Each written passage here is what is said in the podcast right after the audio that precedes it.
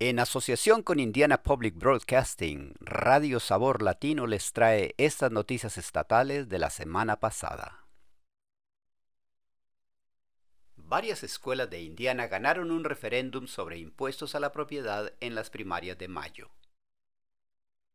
Diez distritos escolares de Indiana pidieron a los votantes que aprobaran un aumento de impuestos a la propiedad o que continuaran con un gravamen actual Siete de los diez distritos escolares de Indiana ganaron en las elecciones primarias.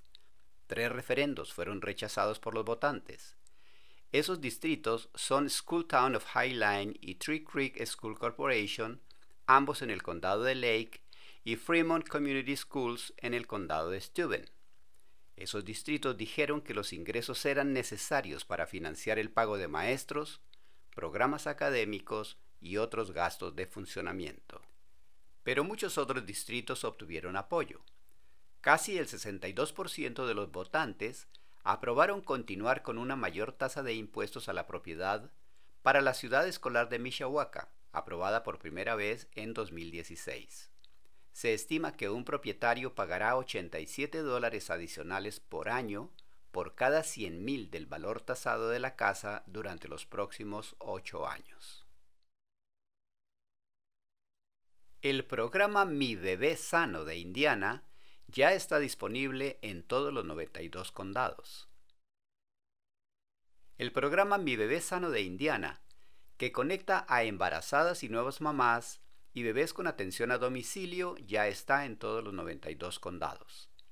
La iniciativa del navegador obstétrico se creó hace solo cuatro años ayuda a proporcionar apoyo y servicios gratuitos a domicilio a las embarazadas y a los nuevos padres beneficiarios de Medicaid hasta el primer año de vida del niño.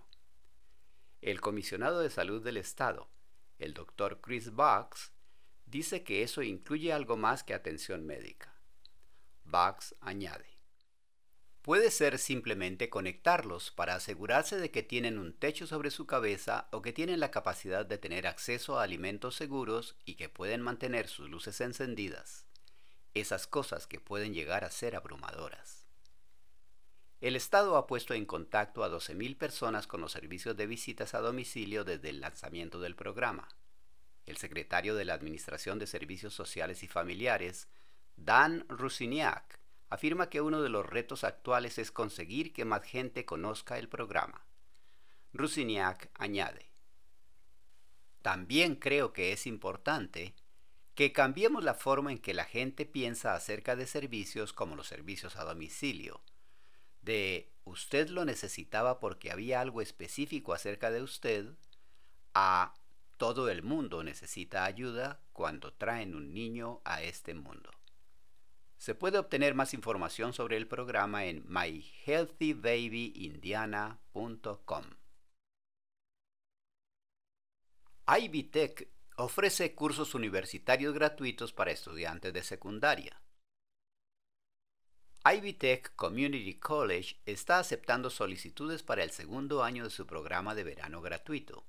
La oportunidad permite a los estudiantes de secundaria tomar cualquier curso universitario presencial o virtual sin costo alguno.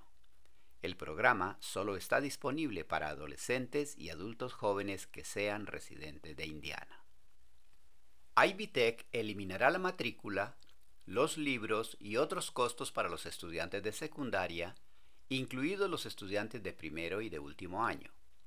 La universidad comunitaria espera que la eliminación de esta barrera financiera ayude a más personas a cursar estudios superiores y prepare a la gente para carreras más sustentables y bien remuneradas.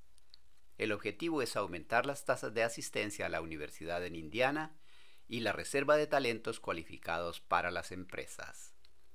Los asesores de IB Tech están disponibles para responder preguntas y ayudar a los estudiantes a inscribirse.